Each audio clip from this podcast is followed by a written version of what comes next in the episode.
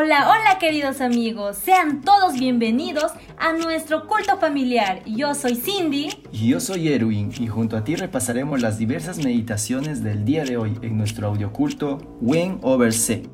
¡Comencemos!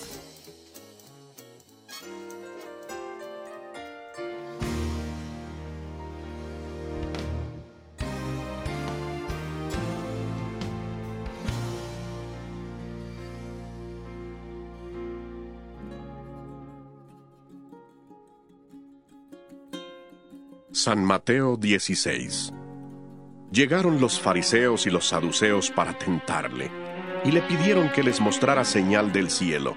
Pero él, respondiendo, les dijo, Cuando anochece decís, hará buen tiempo, porque el cielo está rojo, y por la mañana, hoy habrá tempestad, porque el cielo está rojo y nublado.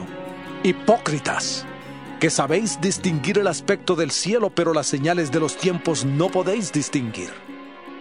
La generación mala y adúltera demanda señal, pero señal no les será dada, sino la señal del profeta Jonás.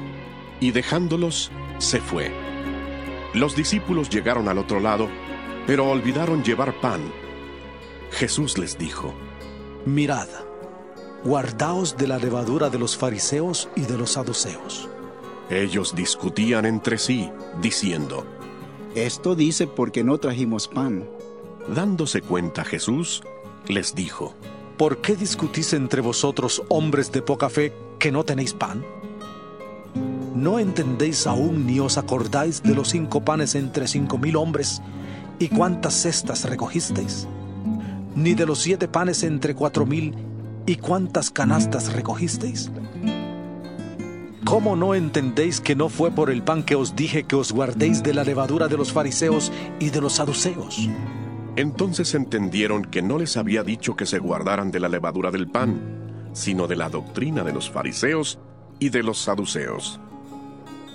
Al llegar Jesús a la región de Cesarea de Filipo, preguntó a sus discípulos diciendo, ¿Quién dicen los hombres que es el Hijo del Hombre? ellos dijeron, Unos Juan el Bautista, otros Elías. y otros Jeremías o alguno de los profetas. él les preguntó. ¿Y vosotros, quién decís que soy yo? Respondiendo Simón Pedro dijo, Tú eres el Cristo, el Hijo del Dios viviente. entonces le respondió Jesús, Bienaventurado eres Simón, hijo de Jonás, porque no te lo reveló carne ni sangre, sino mi Padre que está en los cielos.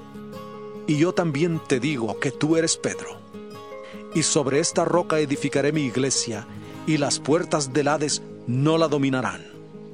Y a ti te daré las llaves del reino de los cielos.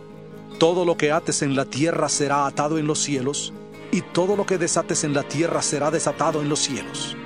Entonces mandó a sus discípulos que a nadie dijeran que él era Jesús, el Cristo.